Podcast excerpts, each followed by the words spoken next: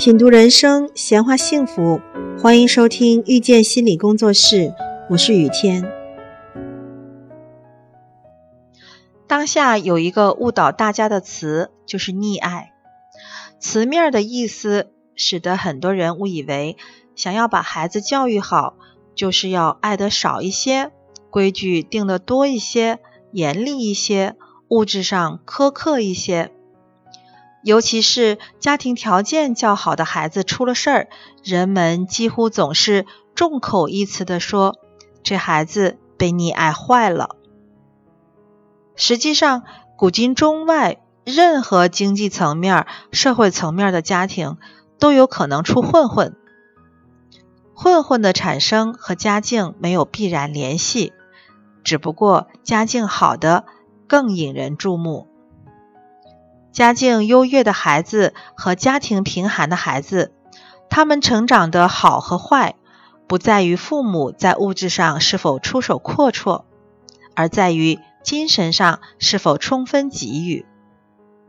儿童对外部物质世界感觉懵懂，对自我情绪感知却分外敏感。物质上多一些、少一些不是问题，精神上的贫寒。却会对儿童形成心理摧残。家长给孩子花钱多和他爱孩子多少没有一点关系。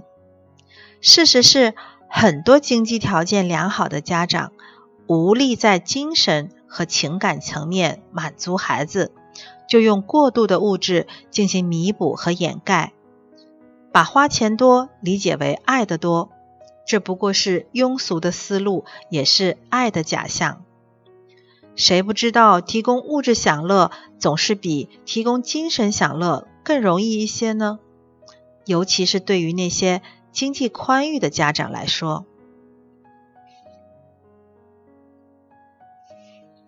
如果一定要说过度花钱也是爱的一种，这种溺爱只是物质溺爱。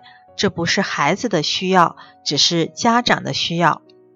孩子要的是精神溺爱，也就是家长能给予的最优质的父母之爱。这种爱不是由一大堆的物质堆成，而是由充足的相处、深厚的感情、自由的氛围、良好的榜样等等这些构成。其中少立规矩。就是保障自由、提高爱的质量的重要方式之一。有一个物质丰富的童年不是坏事，但拥有一个心理丰盈的童年才是人生的幸运。